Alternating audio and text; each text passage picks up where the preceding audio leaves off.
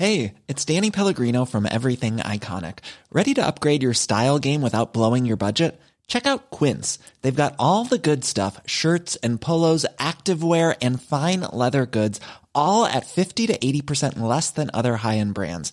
And the best part? They're all about safe, ethical, and responsible manufacturing. Get that luxury vibe without the luxury price tag. Hit up quince.com slash upgrade for free shipping and 365 day returns on your next order. That's quince.com slash upgrade. Bonjour, c'est Jules Lavie pour Code Source, le podcast d'actualité du Parisien. Bonjour, c'est Antoine Boyer à Washington pour 2020, le podcast de l'AFP Made in America.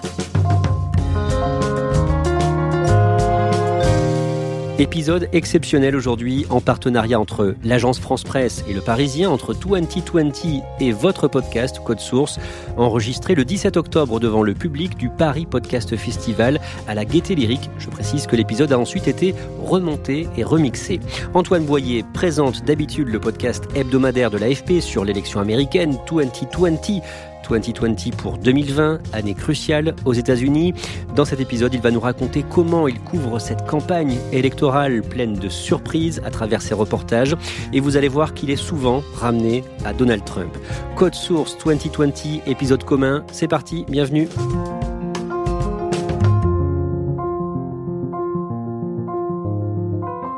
And here we go. This is a Fox News election alert. Pennsylvania goes to Donald Trump. Donald J. Trump is the president of the United States elect. Antoine Boyer, vous étiez où, vous, en 2016 Vous étiez déjà aux États-Unis? Oui, j'étais à New York, à Manhattan, pour RMC. En fait, j'étais dans une soirée de républicains qui suivaient euh, le résultat euh, de l'élection.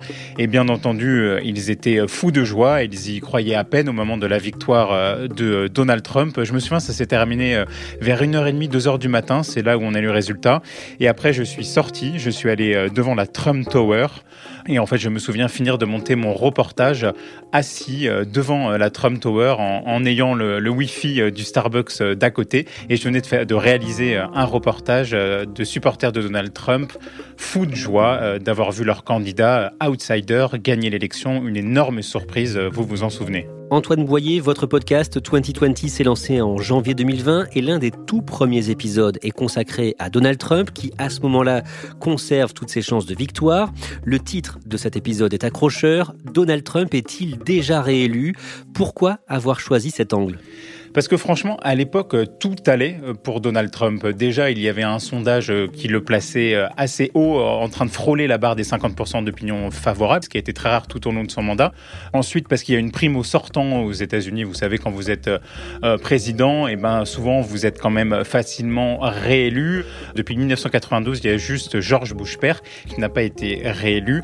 Et souvenez-vous pourquoi? Eh bien, c'est parce que l'économie, franchement, elle n'allait pas très très fort. Et enfin, aussi à cette époque le Parti démocrate était vraiment divisé. Euh, Joe Biden n'était pas encore le candidat euh, officiel du parti. Il y avait des débats à la télévision entre les différents candidats à la primaire. Et donc voilà, on va dire qu'à l'époque, euh, tout allait plutôt très très bien pour Donald Trump. On va sauter plusieurs mois et commencer ce carnet de campagne fin août. Évidemment, entre-temps, la pandémie de coronavirus s'est déclarée et l'économie mondiale a été mise au ralenti. Antoine Boyer, le 28 août, Donald Trump accepte formellement l'investiture du Parti républicain. Uh, oui, je me souviens, c'était un discours qu'il a prononcé depuis la Maison Blanche.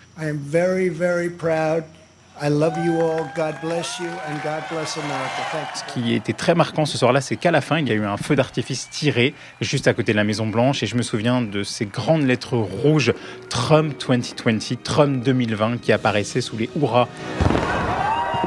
Imaginez, c'est un peu comme si Emmanuel Macron, non loin de l'Elysée, euh, tirait euh, un feu d'artifice avec marqué Macron 2022. Euh, je vous laisse un peu imaginer la scène.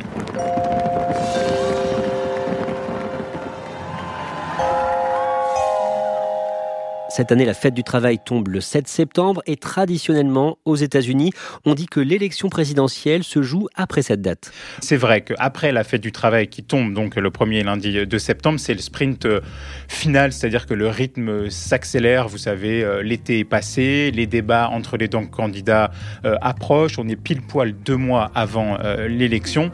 Et puis cette année, tout particulièrement, Joe Biden a repris activement les déplacements après le Labor Day. Donc c'est là que la campagne a vraiment commencé. Le 18 septembre, Antoine Boyer, vous couvrez le début du vote anticipé dans l'État de Virginie, au sud de Washington, D.C., parce que ça y est, cette élection du 3 novembre a en fait déjà commencé. Oui, c'est ce qu'on appelle ici le early voting, le vote anticipé. Et en Virginie, l'un des euh, premiers États où ça a commencé, c'était donc le 18 septembre, 45 jours avant euh, le jour J. Et donc j'ai vraiment vu des gens aller voter, faire la queue pour entrer euh, dans le bureau de vote. Donc ça, c'est la première manière de voter en avance. Et la deuxième manière, c'est aussi le vote par correspondance, c'est-à-dire qu'en fait, on reçoit son bulletin par la poste et on l'envoie. Donc, d'une certaine manière, on vote en avance. Et cette année, ça a été facilité, vous imaginez, à cause de la crise du coronavirus.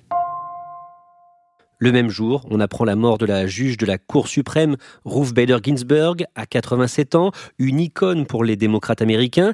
Qu'est-ce que vous vous dites quand vous apprenez sa mort? Je me dis que c'est vraiment un énorme bouleversement et que ça va chambouler la campagne présidentielle américaine. Parce qu'en en fait, il faut savoir que nommer un juge à la Cour suprême, c'est hautement politique. C'est le président qui choisit, c'est le Sénat qui confirme. Et je me dis deux choses. Soit ça peut remobiliser les démocrates, c'est-à-dire qu'ils vont tous s'unir pour euh, soutenir et élire Joe Biden.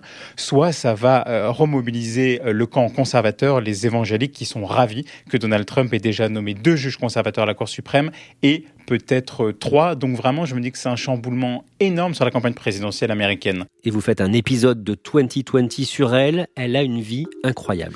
C'est une femme euh, assez petite, à la voix fluette. Elle commence ses études euh, à l'université Cornell. Ensuite, euh, elle va à Harvard. Et vous savez, à l'époque, elle n'était que 9 femmes sur 500 dans une promotion.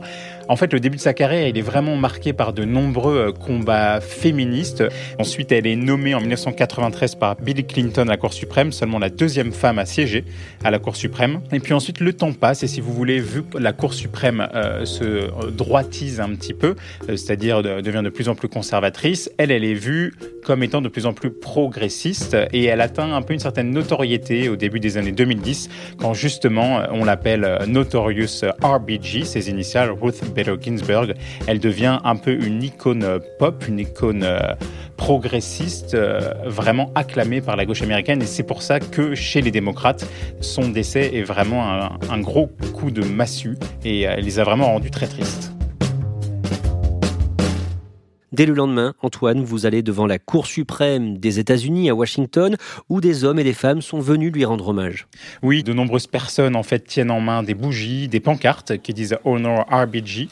Je me souviens très précisément, il y avait une atmosphère très très solennelle, un silence, un recueillement. On entendait euh, des euh, prières. Et puis après, il y a eu des prises de parole très très combatives en disant il faut continuer le combat. Notamment Elizabeth Warren a pris euh, la parole avec un discours extrêmement combatif où elle disait il faut poursuivre le combat progressiste de Ruth Bader Ginsburg. Il y a une chose très importante que tous ces gens disaient, c'était respecter le souhait de Ruth Bader Ginsburg. S'il vous plaît, Donald Trump, ne nommez pas un juge avant l'élection présidentielle américaine.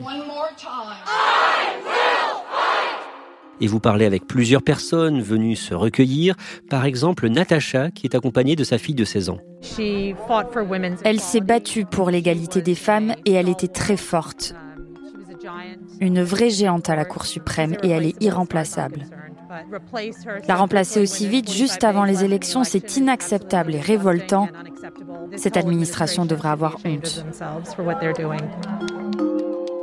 Ce qu'elle dit, ça résume bien le sentiment général ce jour-là devant la Cour suprême?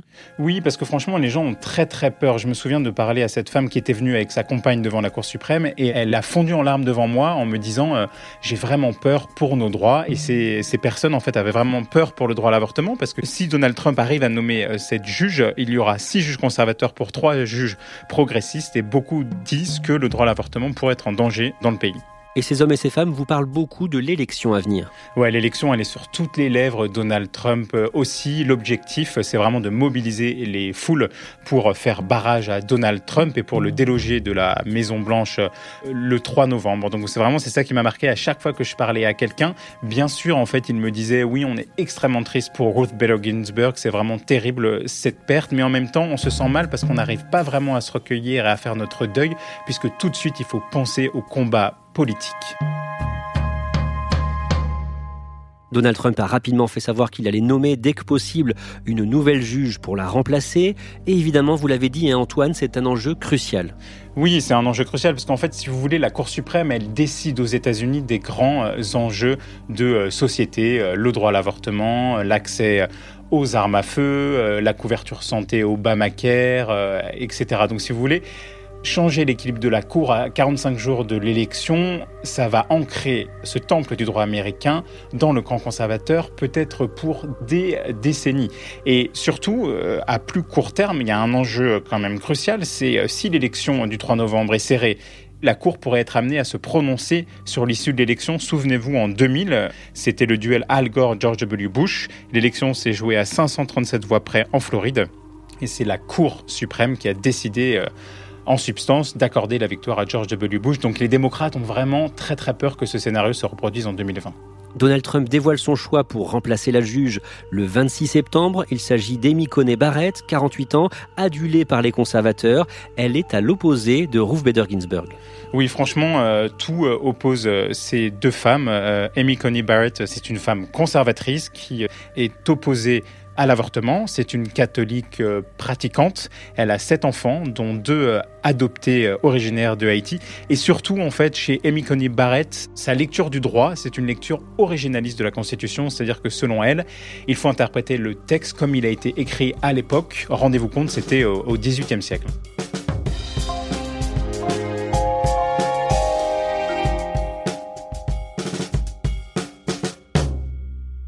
Dans la foulée, le 45e président des États-Unis va tenir un meeting à Middletown, en Pennsylvanie, à un peu plus de deux heures de route au nord de Washington. Antoine, vous allez couvrir ce meeting. Oui, je suis au milieu des supporters euh, de Donald Trump et c'est sur le tarmac d'un aéroport en extérieur. Et c'est simple, un meeting de Donald Trump, c'est un peu comme une pièce de théâtre en plusieurs actes. C'est-à-dire la première partie, c'est l'attente. On attend euh, l'arrivée du président américain avec une playlist bien pensée. J'ai entendu, je crois, ce soir-là, quatre fois Billie Jean euh, de Michael Jackson. Le deuxième acte, c'est le discours. Donc Donald Trump prononce un discours souvent assez enflammé où il montre du doigt la foule. We won Pennsylvania last time, and we're going to win it by a lot more this time, I can say. Vraiment, il est très très bon avec la foule. Il met en place une, une vraie stratégie de communication. Et ensuite, le troisième acte, c'est euh, la fin, quand tout le monde est fatigué et a envie de rentrer euh, chez soi. Mais ce qui m'a marqué aussi, c'est qu'en fait, on n'entendait pas très bien Donald Trump parce que j'étais un peu loin. Et donc, il y a plein de gens qui disaient On entend mal, est-ce que vous pouvez augmenter le son?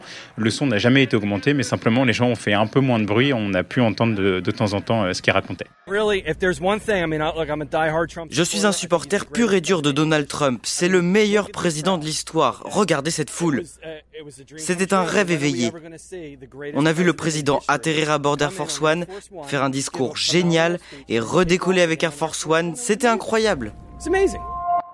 Antoine, les supporters de Trump, ils se comportent comment avec vous en tant que journaliste français? J'ai passé le meeting aux côtés de Justin et Jérémy euh, et ils ont vraiment été euh, très très accueillants. Et puis c'est amusant quand même parce que quand vous parlez avec eux, au début je pensais que c'était vraiment des, des, supporters de Trump, euh, voilà, pur et dur. Et en fait on se rend compte que de temps en temps ils sont pas toujours d'accord avec Donald Trump. Et en plus c'était leur premier meeting et il y a quelque chose qui m'a vraiment marqué à leur côté. c'est un moment Donald Trump parle de l'envoi des bulletins de vote et il dit qu'il va y avoir de la fraude, etc. Ce qu'il dit souvent. Can win Pennsylvania, frankly, is to cheat on the ballots. That's the way I look at it. Et là, euh, l'un des deux euh, me regarde et me dit euh, Je ne sais pas si c'est vrai, mais c'est marrant. C'est un peu ça l'esprit d'un meeting de Donald Trump. On ne sait pas si c'est vrai, mais on s'amuse. Par contre, parmi les slogans, il y en a beaucoup hostiles à CNN. CNN CNN Pourquoi ils sont aussi remontés contre CNN Mais Parce que pour eux, CNN, c'est vraiment euh, la chaîne euh, fake news contre le président américain. D'ailleurs, souvent, ils l'appellent Clinton News Network. Donc en fait, le paysage américain, c'est vraiment polarisé. Vous avez d'un côté CNN clairement engagé, contre Donald Trump. Il suffit d'un peu regarder euh, la télévision pour en être témoin. Et ensuite, vous avez Fox News, je vous l'apprends pas, qui est une chaîne vraiment assez engagée pour Donald Trump. And I love you too. Vous le disiez, hein, vous avez du mal à, entendre Donald Trump, mais qu'est-ce qu'il dit à la tribune bah, Franchement, Donald Trump, il parle de tout et de euh, rien. Il parle bien sûr de Joe Biden. Il moque euh, Joe Biden, son adversaire démocrate. Sleepy Joe Biden has vowed to ban fracking. That's not good for Pennsylvania.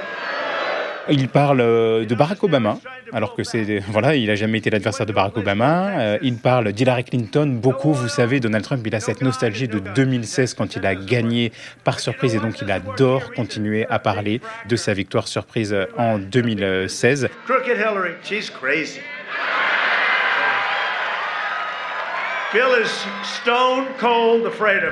Et ce qui est assez marquant, en fait, c'est qu'il fait rire la foule. George Barrett is a brilliant legal mind, number one in her class. That's a little better than Biden, wouldn't you say? Les gens rigolent. Il y avait une fille vraiment derrière moi qui rigolait très très très fort. Because when Obama got it, he got a Nobel Prize and he didn't have any idea why he got it.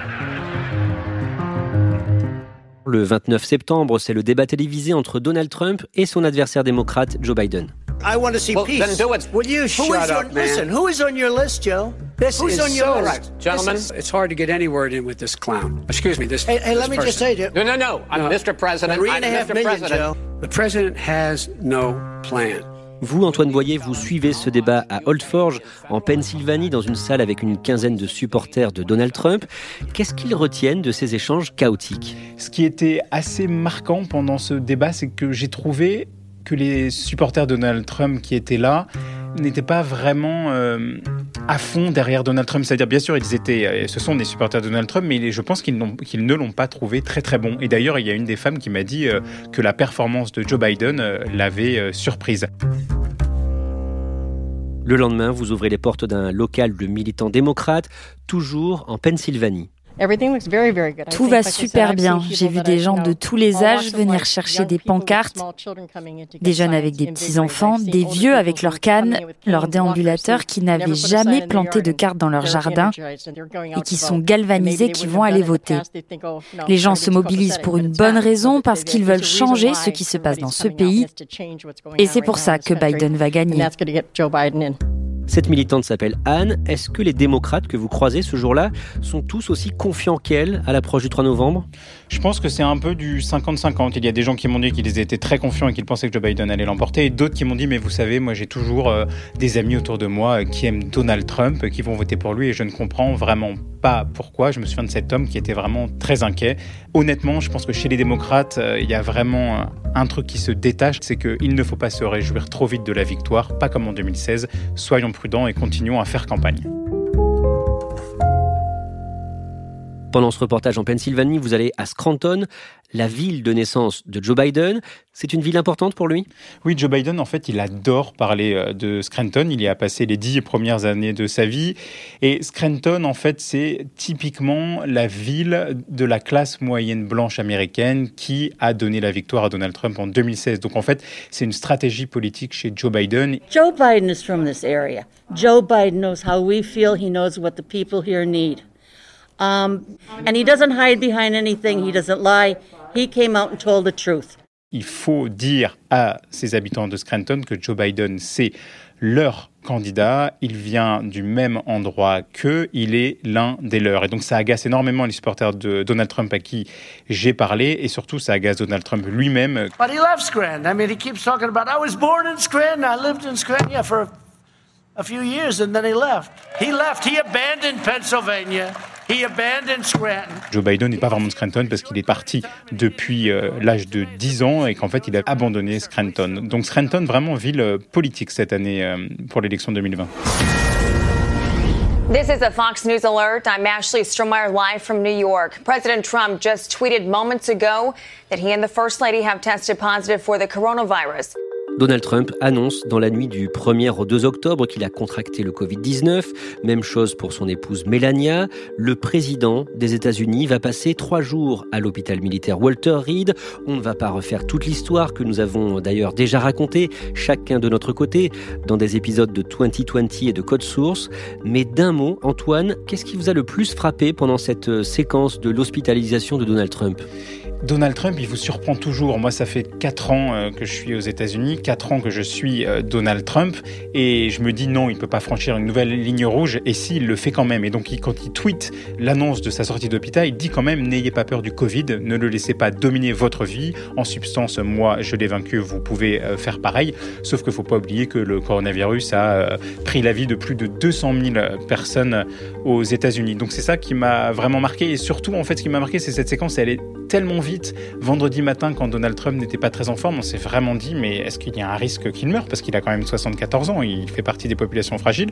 Et euh, finalement, en fait, il, est, resté, il est sorti de l'hôpital et il a recommencé euh, comme en 40 et il est reparti sur les terrains de campagne.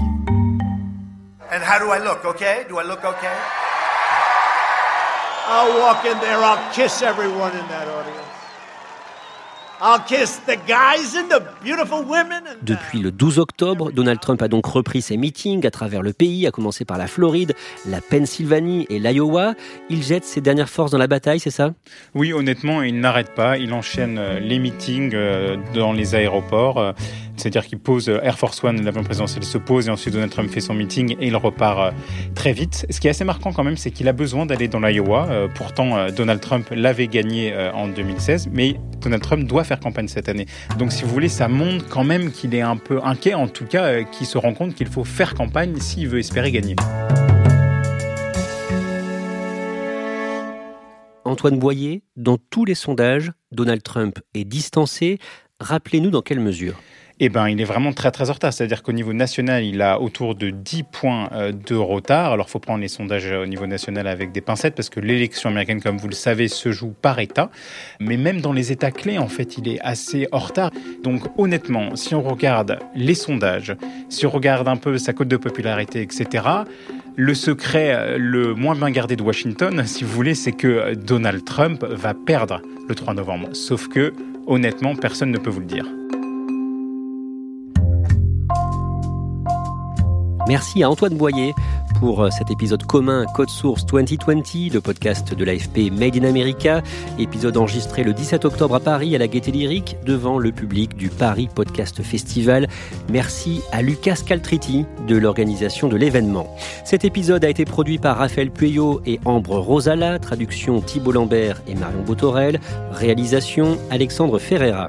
Si vous aimez 2020 et Code Source, n'oubliez pas de vous abonner sur votre application de podcast pour être sûr de ne rater aucun épisode.